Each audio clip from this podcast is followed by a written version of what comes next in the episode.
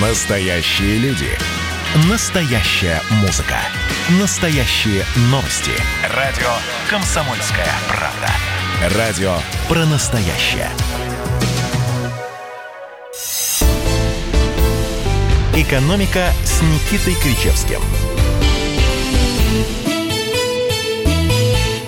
Трепещи планета, это август, и это 2020 год. Убийственное сочетание. Беларусь, Бейрут, это только начало. Ну, а что будет дальше, а, знает... А, а, а, Алексей, Алексей, стоп, стоп, стоп, стоп. Я что-то уже боюсь.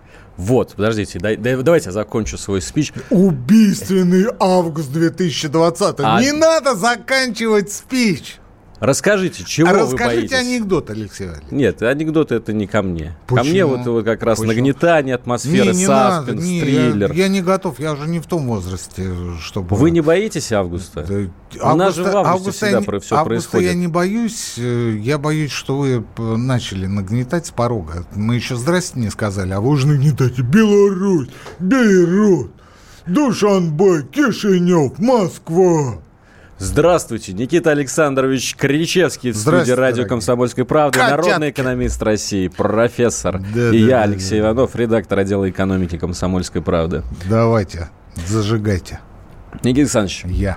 в общем, Чего? раз уж вы ничего не боитесь, тогда давайте... Нет, я боюсь очень многих вещей, но вот э, Позитивные, а- августа, положительные. августа не боюсь, потому Вы что не при- суеверный. не в этом дело предупрежден, значит вооружен. Вот так я вам отвечу.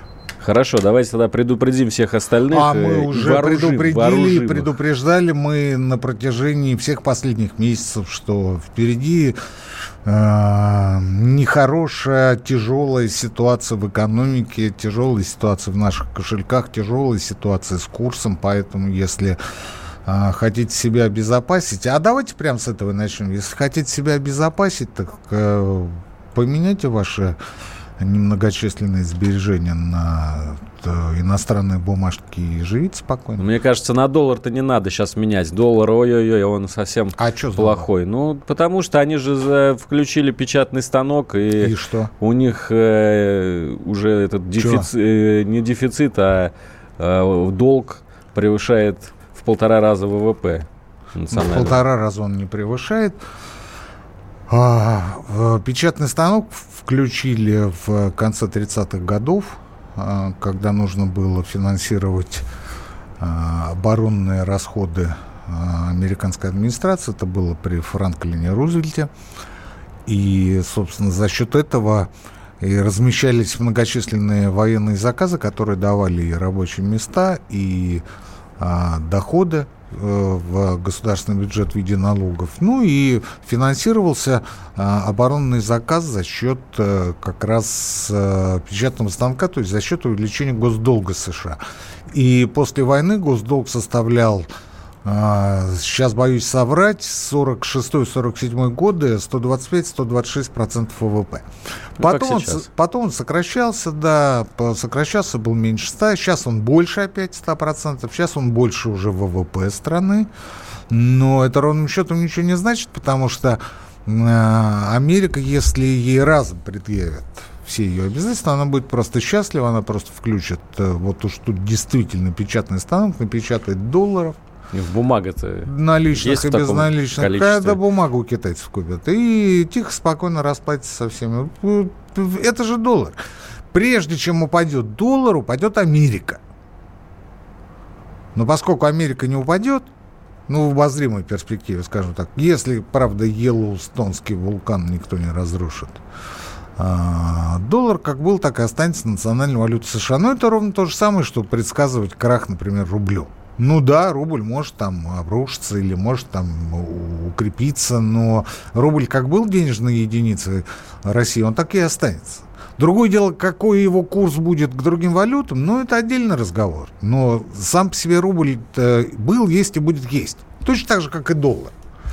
И как вы ни крутите, но доллар остается сегодня и в обозримой перспективе останется самой а, устойчивой и самой надежной мировой валютой. Хочется нам этого или нет? Вы скажете, а Китай? А я вам отвечу, а Китай это не свободно конвертируемая валюта. Это валюта, которая регулируется административно Национальным банком Китая и китайской, простите за мат, коммунистической партией. Вот а, так. А биткоин? А биткоин это электронная цифровая валюта, которая конечно, которую нельзя имитировать в бесконечных количествах, которая подвержена мошенничеству, которая подвержена таким взлетам и падениям, по сравнению с которым а, американский доллар это просто бедная овечка, овечка Долли. Но я, Никита Александрович, знаете, свои жалкие сбережения вложил в евро. Не, в доллар, не в биткоин, не в юань. Мне кажется, сейчас она... Что одно, что другое одинаково.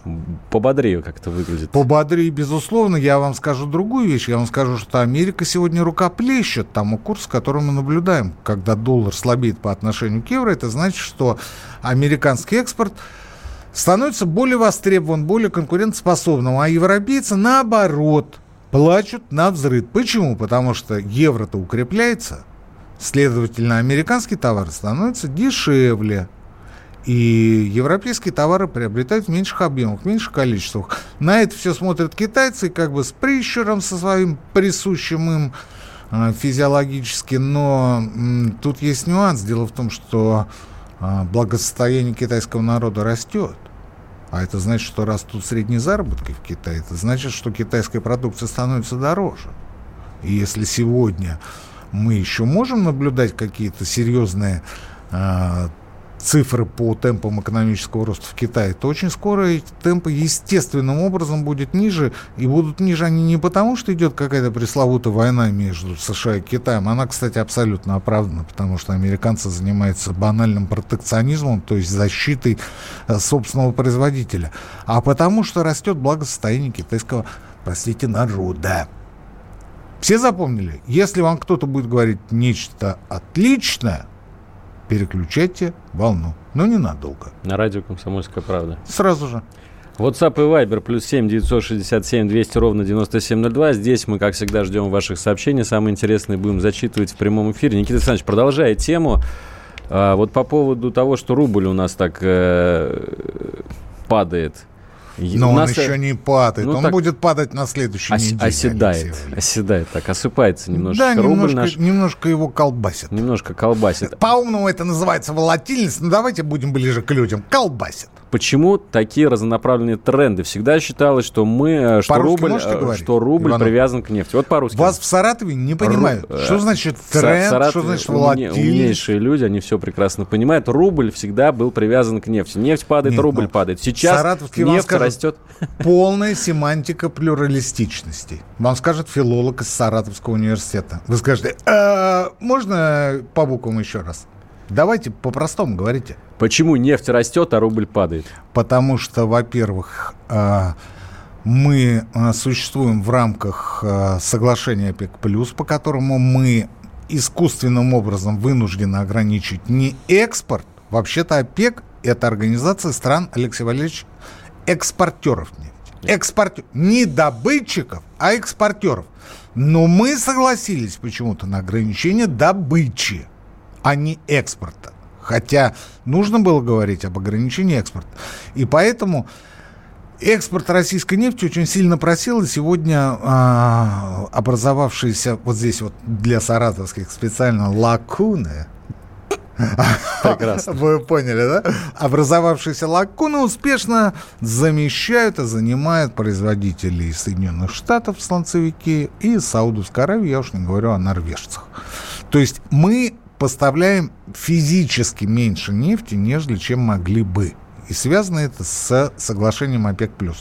А, кроме того, значительную часть э, добываемой нефти мы вынуждены отправлять на внутреннее потребление, потому что мы страна развитая, у нас э, огромный парк личного и корпоративного автотранспорта, у нас нефтегазохимия, География у нас широкая. География у нас широкая. Летать у далеко. нас, да, у нас значительные а, значительные плечи по железнодорожным а, перегонам, а там далеко не всегда электричество. Ну и плюс ко всему то же самое электричество, которое в значительной степени вырабатывается на мазуте, а который, в свою очередь, используется для обогрева, для производства тепла. Поэтому мы вынуждены, ну, как минимум половину, а то и две трети добываемой нефти отправлять на внутреннюю переработку. И мы физически не можем отправлять на экспорт больше. Это значит, что в страну поступает меньше валюты. Плюс ко всему, э, низкие цены на газ, сложившиеся в этом году в Европе, плюс ко всему низкие цены на металлы, Плюс ко всему а, проблемы с экспортом леса. Это притча во языцах, особенно когда мы говорим о крупнейшем экспортере а, древесины в мире, который не Россия, а Китай. Вырубка своих лесов, кстати говоря, в Китае запрещена. Вот, поэтому валюта приходит меньше. Это с одной стороны. А с другой стороны, у нас просто сумасшедший, дичайший в этом году дефицит бюджета, тоже понятно по объективным причинам, который нужно чем-то замещать, чем-то покрывать. А гособлигацию ФЗ не покупают. Не покупают. Поэтому плавно, пока еще плавно, курс рубля слабеет. Но это на этой неделе. Что будет на следующей неделе?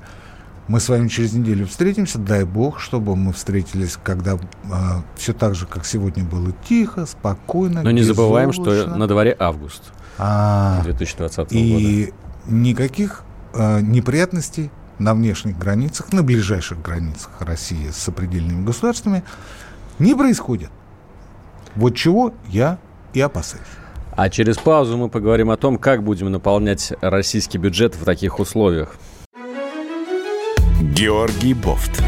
Политолог, журналист, магистр Колумбийского университета, обладатель премии «Золотое перо России» и ведущий радио «Комсомольская правда» авторскую программу Георгия Георгиевича «Бофт знает». Слушайте каждый четверг в 17.00 по московскому времени.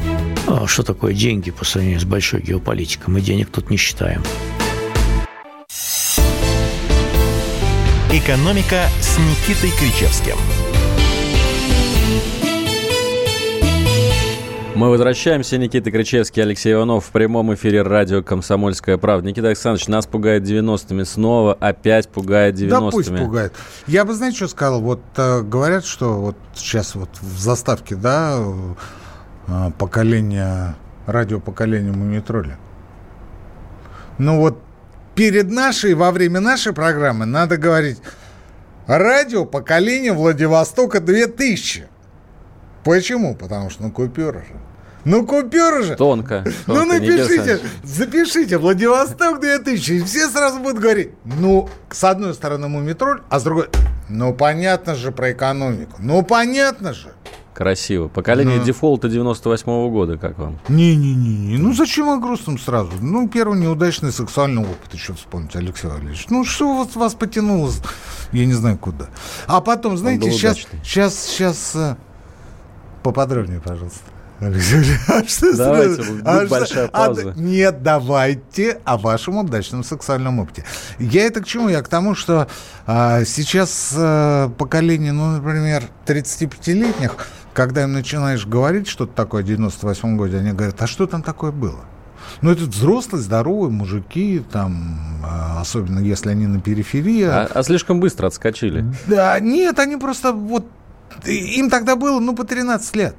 Он говорит, ну у меня батя на железной дороге работал, у них плюс-минус всегда была стабильная зарплата. А что там было-то? Что там было-то? А я говорю, да там вот это вот... А, ну тогда понятно, тогда понятно. Но только у нас-то долларов-то не было в, в провинции-то. Это у вас там все в Москве.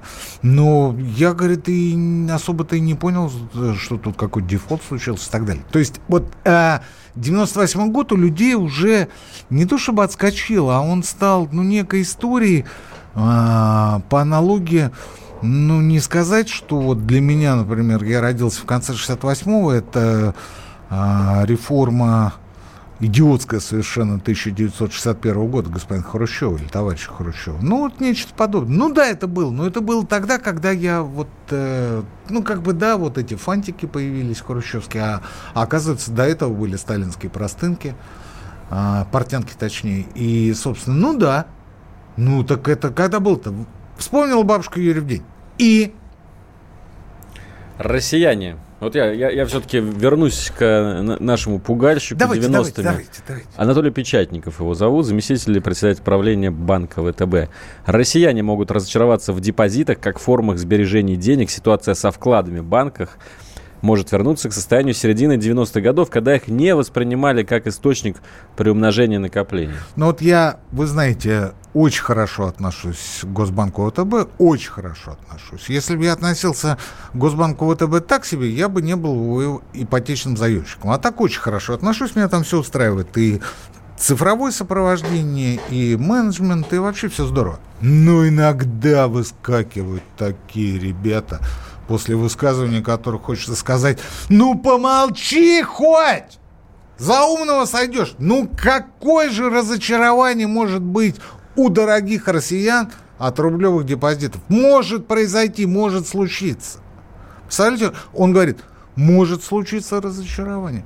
Я не говорю о том, что это намек на то, что э, ставочку ключевую снижать больше не надо. Э, это наши домыслы, это вы сказали, как говорится, а не я сказал. Я о чем? Я о том, что мы же не зря в 98 году заговорили. А, у дорогих россиян никогда, никогда доходность по рублевым депозитам не ассоциировалась с а, попыткой обыграть инфляцию. Этого не было никогда. Вот сколько я себя помню, в постсоветской России, я имею в виду тот период, когда у меня начали появляться какие-то деньжаты, которые я мог, ну, например, там положить на депозит. Мы никогда не рассматривали рублевые депозиты как способ обыграть инфляцию. Почему? Потому что что в 90-х, что в нулевых, что сейчас, все понимают, и это уже медицинский факт, что официальная инфляция не отражает ни черта. Какой смысл бодаться с тем, что тебе поставили в качестве ориентира, и эта цифра на самом деле никаким ориентиром не является. Но давайте спросим у наших слушателей, но лучше не будем, потому что это будет риторический вопрос. Вы действительно верите, что инфляция в России в настоящий момент составляет 3%? Вам тут же все напишут, да, конечно. А давайте спросим. Не будем. Давайте. Нет, все напишут. Была бы голосовалка, мы бы с вами голосовалку запустили. Но мы спрашивать не будем по той простой причине, что 99,9 ответит нет. А единственный человек, который скажет «да», просто перепутает клавиши. Мы же говорим не об инфляции, а о том, что дорогие россияне всегда на протяжении всех последних 30 лет ориентировались не на уровень инфляции, а на курс валюты по отношению к доллару. Вот задача была не проиграть применительно к курсу доллара. Ну, в 90-х евро еще не было. Он появился наличный евро уже в нулевых. А в 90-х все говорили, к доллару это играет, к доллару это работает, доллар мы сможем хотя бы поддержать на том же уровне, на котором он был раньше. Если не сможем, так какой смысл проще купить доллары? Это было всегда. Вот сколько я себя помню в постсоветской России, никто никогда не обращал внимания на инфляцию. Все смотрели на доллар. В нулевые была уникальная за последние 30 лет ситуация, когда несколько лет рубль укреплялся, инфляция была относительно высокой, и проценты по вкладам были тоже высокие. И получался двойной выигрыш. С одной стороны, укрепляется рубль, то есть мы выигрываем, если в пересчете на доллары, а с другой стороны мы плюс-минус на уровне инфляции. То есть это была уникальная ситуация, когда депозиты были приблизительно на нулевой, а то и в, э, в положительной зоне на, на нулевой отметке. Но это было несколько лет, это было ну, буквально до 2008 года. После 2008-2009 году об этом э, все забыли. Ну, были какие-то, конечно, периоды, когда можно было говорить о том, что а, рублевая доходность по депозитам на уровне, но тут если посчитать по долларам, а почему по долларам? Потому что мы живем на потребительском импорте, к сожалению, понимаете, в чем дело? К сожалению, мы-то, конечно, живем в рублевой зоне, да вот импорт у нас к сожалению, иностранный, и приходит он за свободно конвертируемую валюту. И ездим мы в те немногие поездки за границу, опять же, за свободно конвертируемую валюту. Поэтому э, говорить о том, что рублевые депозиты могут обыграть инфляцию, может говорить только человек, который все эти 30 лет прожил в другой стране. Я не про Печатникова. Я вообще о человеке, который высказывает подобную мысль. В то же время такие, как Печатникова, Печатникова я снова не о нем, могут сказать, что единственный способ обыграть инфляцию в Российской Федерации – это больше наживать. Больше, я бы не сказал это зарабатывать в чистом виде. Больше наживать, больше поднимать. Причем как легально, так и не очень легально. Я не имею в виду в данном случае наркотики, оружие, проституцию и прочие а, запрещенные вещи. Ну, это, скажем так, серые доходы. Серые. То есть легальные, но неучитываемые. Да? И дальше идет нюанс. А, больше наживать, больше поднимать и прятать валютную иностранную норку. Вот тогда мы инфляцию обыграем, Алексей Валерьевич. Иностранную норку, это вы говорите про офшоры? Это я говорю и про офшоры, и про личные счета а, в зарубежных банках вне территории России. А, естественно, а, ЦБ и налоговые органы перед этим поставлены в известность, но так или иначе эти деньги вне пределов Российской Федерации. И господин Печетников это знает. Но зачем рассказывать людям о том, что они, оказывается, все эти 30 лет обыгрывали инфляцию? Откладывая деньги. Я не понимаю. Если уж люди и откладывали зачем-то деньги, то явно не для того, чтобы обыграть инфляцию, а для того, чтобы сохранить свои немногочисленные сбережения. Сохранить. То ли от варья, то ли от соблазна. То вот исключительно для от этого. От самого себя. Фактически, да. Фактически, ну не только от самого себя. Еще есть домочадцы. Или, как говорили в известном фильме, близкие. А вот по поводу иностранных норок, вы ведь знаете, что на этой неделе, вот буквально на днях, был нанесен решительный удар по партии киприотов России. Помните, такая шутка была некоторое время назад в ходу. В общем, по тем самым людям, которые создают э, в офшорах типа Кипра э, свои компании такие вот формальные достаточно, да, и туда они выводят, э, эти компании являются владельцами пакетов акций крупных, и туда выводятся дивиденды. Дивиденды, кстати, выводятся на огромную сумму, на 2 триллиона рублей в прошлом году вывели в офшоры э, дивидендов. И вот э, разорвала Россия соглашение с Кипром о двойном налогообложении. Что а вы, вы когда скажете? говорили о э, бизнесменах, которые открывают там счета, вы имели в виду кого? Алексей Вам по, пофамильно перечислить? Да, да. Хорошо. Все вы их знаете. Корпоративная этика вам не разрешает этого делать. А я, поскольку э, вне этой этики, я вам скажу. Абрамович, Лисин, Усманов, Мордашов. Мы можем так до конца минуты перечислять. У да, раз... и прочие товарищи, которые заняты у нас преимущественно а, обработкой а, добываемой руды, то есть металлургической сферы.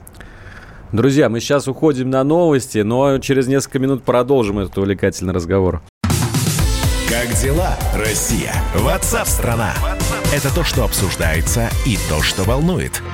Это ваши сообщения в прямом эфире, в том числе и голосовые. Каждый будний день с 11 до 15 часов с Михаилом Антоновым. Эфир открыт для всех. Включайтесь. Радио «Комсомольская правда». Радио про настоящее. «Экономика» с Никитой Кричевским –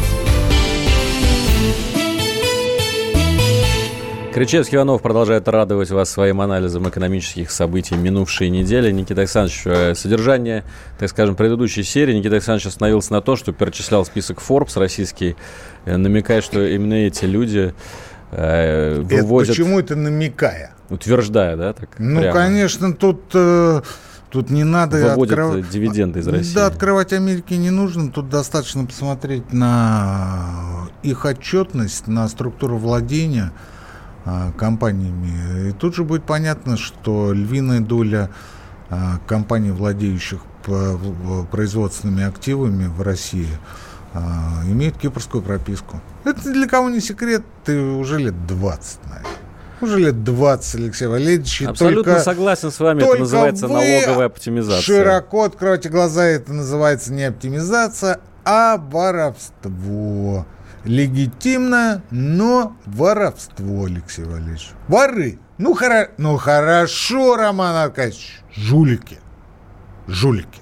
Жулики. 15% налог с дивидендов, которые существуют в России, его же хотят э, вот э, на эти дивиденды, которые сейчас в офшоры выводятся, ввести, чтобы капитал не так просто утекал из России, да, чтобы хотя бы частичка его оседала в нашем бюджете, раз уж они решили его а, а зачем? За, за кордон. Как зачем? Это? Зачем оставлять в бюджете? Конечно. Пенсионерам да, ну, деньги. слушайте, пенсионеры, пенсионеры получают из пенсионного фонда. Безработные, многодетные, ну, наверное, да, но много ли они получают? Ну, кстати, вот э, когда Владимир Владимирович Путин говорил о том, что нам нужно поставить заслон на вот таком э, бесконтрольном вывозе капитала, он как раз и говорил о том, что эти деньги, которые ага, будут получены ага, в качестве дополнительных ага, доходов в бюджет, они пойдут ага. именно на, пособие безработным на пособие. народу. Понятно, Владимир Владимирович. У меня вопрос, Владимир Владимирович. А зачем же вы с 2001 года упразднили фонд занятости? Куда направлялись а, проценты а, из фонда заработной платы для того, чтобы как раз выплачивать пособие безработным. Зачем? Ну, его неэффективно использовали, грубо говоря, воровали.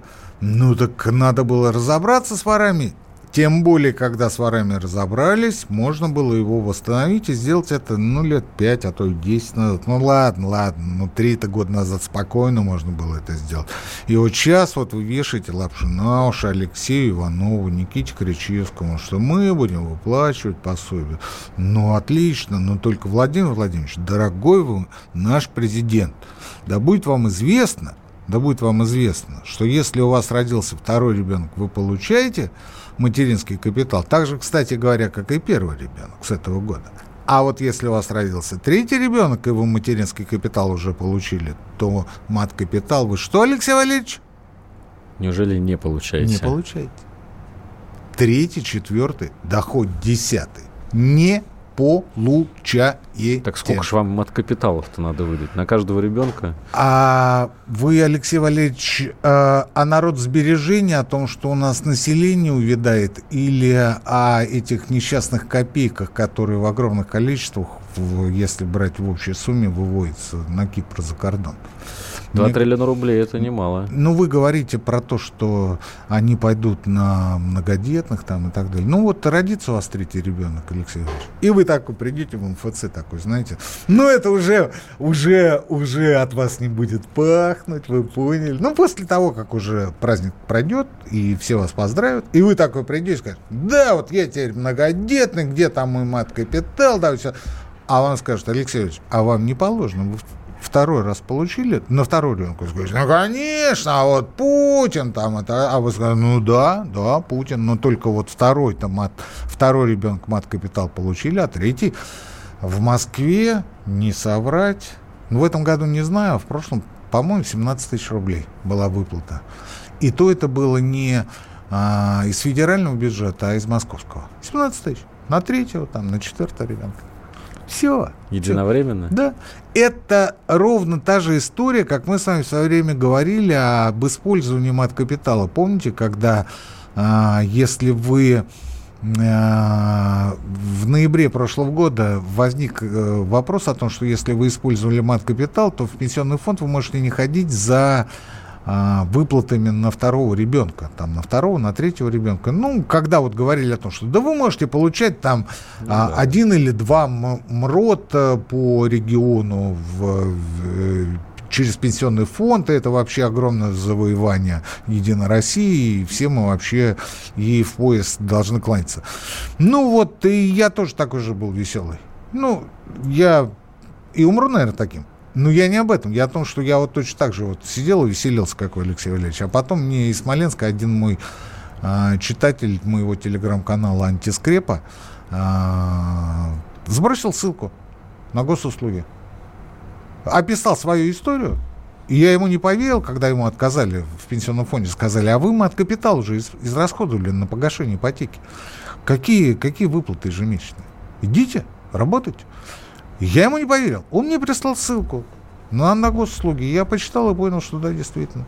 Вот именно такая ситуация сегодня с э, мат-капиталом на третьего, там, четвертого ребенка. Не получите, если вы получили мат-капитал на второго ребенка. Я уже не говорю про первую. Не получите. Вот Владимир на... Владимирович, отец родной, можете гнать на Кипр дивиденды, а, не облагая их вообще, потому что ну, есть же закон. А по закону третьему ребенку мат-капитал не положен, Алексей Валерьевич. Тут и задумаешься о средствах контрацепции. Кстати, как там у вас первый сексуальный опыт? Все удачно? Э, так я же вам все ну, рассказал Алексей, в, в паузе. Понял. Нас тут э, э, интересуются наши слушатели, почему мат-капитал и прочие выплаты семьям с детьми производятся через ПФР, из каких средств? Потому что через ПФР удобнее. Это не за счет средств пенсионного фонда, это за счет трансфер с федерального бюджета, и когда вам говорят о том, что да вот мы федерального, из федерального бюджета в Пенсионный фонд России там триллионы отправляют, вы тут же задавайте встречный вопрос. Это мы все знаем конкретно на страховые пенсии по старости. Сколько отправляется? И если человек в теме, он вам скажет, ну, предположим, 646 миллиардов рублей. На что вы ему скажете? Стоп! Из 9 триллионов бюджета Пенсионного фонда России федеральный бюджет датирует чуть ли не 46%, то есть больше 4 триллионов. Так на что идут эти деньги? И тут человек потупив взор будет вам говорить о том, что ну вообще это мат-капитал, ну вообще это выплаты а, бывшим чиновникам по государственному пенсионному обеспечению по 166 ФЗ, по-моему, 166 или 167, сейчас уже не помню. Это афганцы, это ежемесячные денежные выплаты за счет бюджета, это пострадавшим от техногенных катастроф, много чего другого. А, почему это не делают собесы, а, органы соцзащиты, я не знаю. Ну, видимо, а в свое время когда-то посчитали, что через ПФР это делать удобнее, поскольку ПФР весь такой цифрованный, и вообще у него отделений по стране много, а фонд соцзащиты это э, все по старинке Собеса, поэтому давайте в ПФР, а там разберемся. Ну вот сегодня уже э, третье десятилетие 21 века, мы все разбираемся, и я вас уверяю, будем разбираться долго, по крайней мере, ну, до конца, наверное, следующего года точно. А потом будем поглядеть.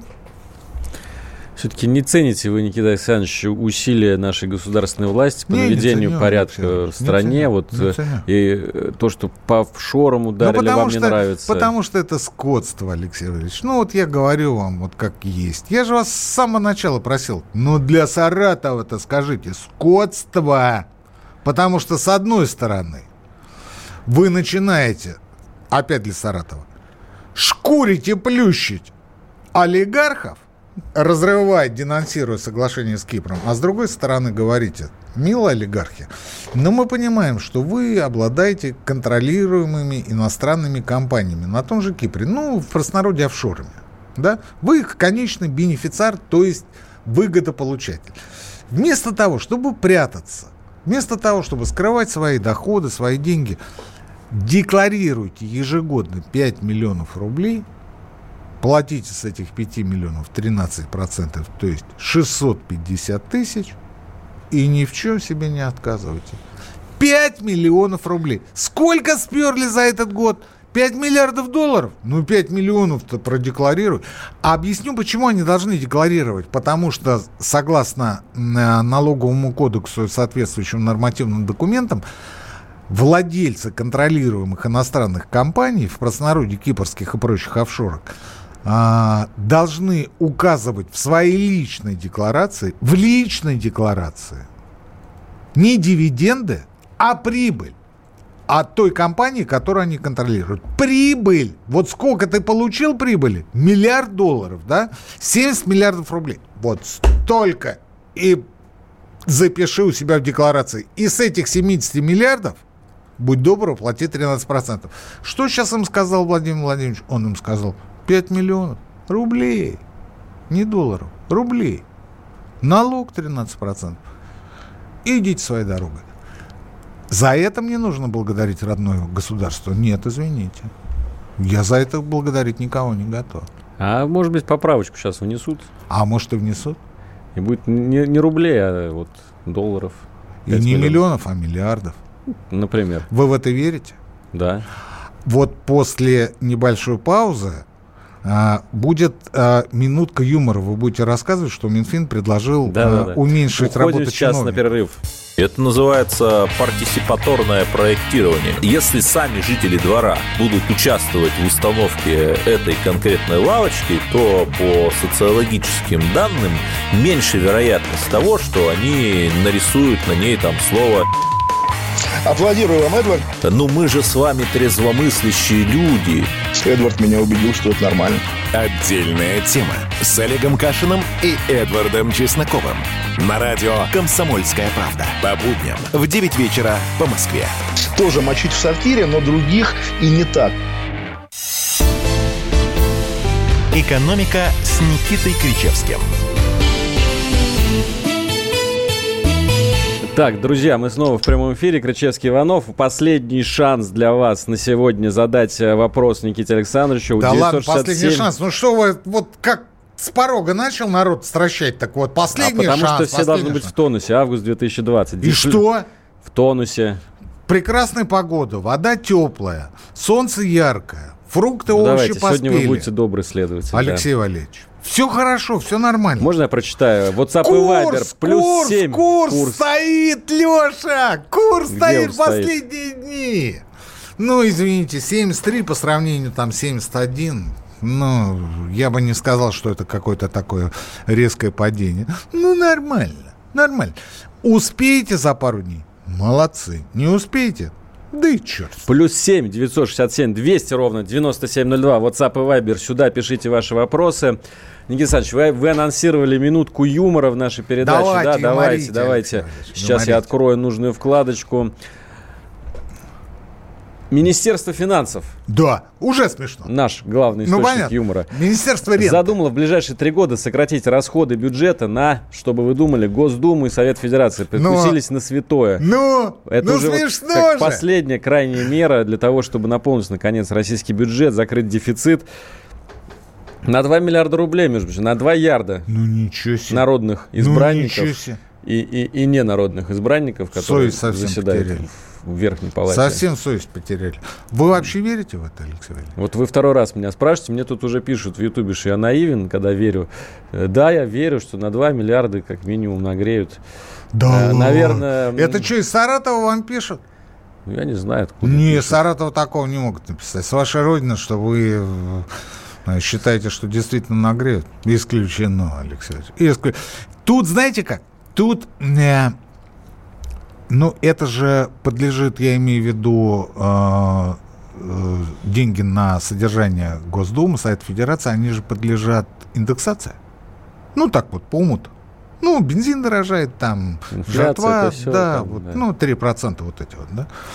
А, россияне разочаруются скоро в а, рублевых депозитах. Ну, это мы все знаем. Вот. Ну, и надо как-то, ну, надо как-то, значит, индексировать. Но вот я подозреваю, что вот как раз вот эту индексацию ты не произведут. Заморозят. Представляете? Ужас какой. То есть э, депутаты будут питаться сосисками. А самое интересное, что депутаты же должны сами это утвердить. А, да, а плюс ко всему у них же там это, ну я вот не был там ни разу, я только в буфете был в Госдуме, а говорят, у них там столовая какая-то хорошая. Вроде бы как, там даже какие-то у них субсидии на еду. То есть они едят там, ну не по коммунистическим ценам, не по советским, но как-то там недорого. Не знаю, не знаю. Я не спрашивал, и, честно говоря, меня это мало волнует, но, но вот говорят. Ну, иногда даже я в сетях э, чеки вижу с э, разных организаций государственных. Там действительно все за копейки. Вот, это я к чему? Это я к тому, что вот эту индексацию, индексацию или не проведут, или уменьшат ее. А, ну и депутаты будут платить несколько больше. Это, конечно, тяжелый удар, но они будут вместе с нами, вместе с народом. Сплотятся в едином Да, порыве. потому что всем тяжело, всем тяжело, и, ну, тут, понимаешь, мы все в одной лодке. Особенно, когда сейчас вот разберутся с видом на жительство и гражданством депутатов э, из разных фракций, в основном из «Единой России», а, там американская, испанская, Черногория и прочее, да, вот. И когда скажут, что надо, значит, это, ну, отказаться, что ли. Ну, вот говорят, там, уродниной, американское гражданство. У Вячеслава Фетисова. Ну, говорят. Не знаю. Сейчас вот даже Вячеслав Володин организовал комиссию для того, чтобы проверить а, наличие второго гражданства. Вот. А что касается госпожи Панфиловой, она сказала, что они не будут проверять. Ну, госпожи Панфиловой другие задачи государственно возложены. Давайте почитаем немножко сообщения, потому что сегодня много нам пишут, а мы вот все о своем да о своем. Хочется немножко и на вопросы народа поотвечать. Вот, например, спрашивает у нас э, Игорь Корецкий в Ютубе. Mm-hmm. Э, прошу Никиту, почему-то Сергеевича, ну, не знаю, о ком он подумал. Да хоть горшком назови. Никита Александровича а, дать рекомендации по сохранению средств путем приобретения физического серебра. Наверное, из Саратова человек Сто процентов Саратов. А что значит э, физическое ну, серебро? В серебро сейчас понимаю. стоит вкладывать деньги. Вот да, по, хотите вкладывать в серебро, хотите вкладывать в золото. Слушайте, вкладывайте куда хотите. Вкладывайте куда хотите. Деньги-то приумножить удастся? Э, дело ведь не в том, что деньги удастся приумножить, а в том, что вы э, сделаете базовую, стартовую, такую, не сказать, чтобы фондовую, но металлическую инвестицию, в данном случае а, физическое серебро. У меня, правда, большие сомнения, что вы сможете реализовать это серебро по той цене, по которой вы его приобретали. Но, опять же, как повезет. А если не сможете, так, ну, подарите, в конце концов, там, э, дочке, например, или сыну на 18-летие, или на свадьбу, или еще на что. Я в данном случае без иронии, без стеба. Ну, по, покупайте хорошие вещи, пусть они радуют глаз, пусть они радуют душу. Я не понимаю, почему вы должны сидеть и корпеть, должны вот э, сглатывать слюну, глядя на вот эти несчастные бумажки, будь они там зеленые, рыжие, там, желтые, да какая разница? Приобретите то, что вам нравится. И это нужно не для того, чтобы вы э, не живите потреблением, чему вас учили либералы типа там Кузьминова, Гуриева, Мау, Шмау, Гайдара, всех этих дебилов, прости господи. В хорошем смысле, естественно, а то я что-то завелся опять сегодня. Вот. А, вот только потреблять, только потреблять. Вот сосиски надо купить, вот колбаску надо купить, вот еще надо купить, джинсы, джинсы, джинсы не забудь. Зачем? Ну, купите себе серебро. Ну, купите себе золотую безделушку. Вот у меня матушка моя любимая купила а, на рождение детишек, покупала а, серебряные вот эти вот погремушки. Ну, они стоят там какие-то несколько тысяч рублей. Ну, это же приятно. И вот давайте мы сейчас ей позвоним и скажем, а, Лилечка Федоровна, а вы покупали для того, чтобы, ну, эта инвестиция была там, там или еще что. Она ответит, что она, если и думала об инвестициях, то в самую последнюю очередь, а то и вообще не думала. Вообще не думала об этом. У нас минута до конца эфира, но я зачитаю еще один э, ответ вам от Вологды. За третьего ребенка, между прочим, выплата 450 тысяч в банк, если есть действующая ипотека. Да ну здорово. А Здорово. вы говорите, что никакой помощи нет. Ну, я не буду говорить, что я вот на прошлой неделе был в МФЦ и задавал лично этот вопрос. Зачем? Потому что сразу домыслы, э, пересуды пойдут. Ну, вот поверьте мне на слово. Я говорю это на своем опыте. Я говорю это на своем опыте. Не дают. Потому что а, материнский капитал предполагает ипотеку, предполагает обучение, предполагает пенсию мамы. Друзья, извините нас, кого, чьи вопросы мы не успели зачитать. Очень быстро подошло к концу время нашего сегодняшнего эфира. Двух часов, двух часов нам не дают по-прежнему. Но когда-нибудь, возможно, дадут вам, Никита Александрович. Доживем С вами были Кричевский, Иванов. Экономика на радио «Комсомольской правды». Всего хорошего. Экономика.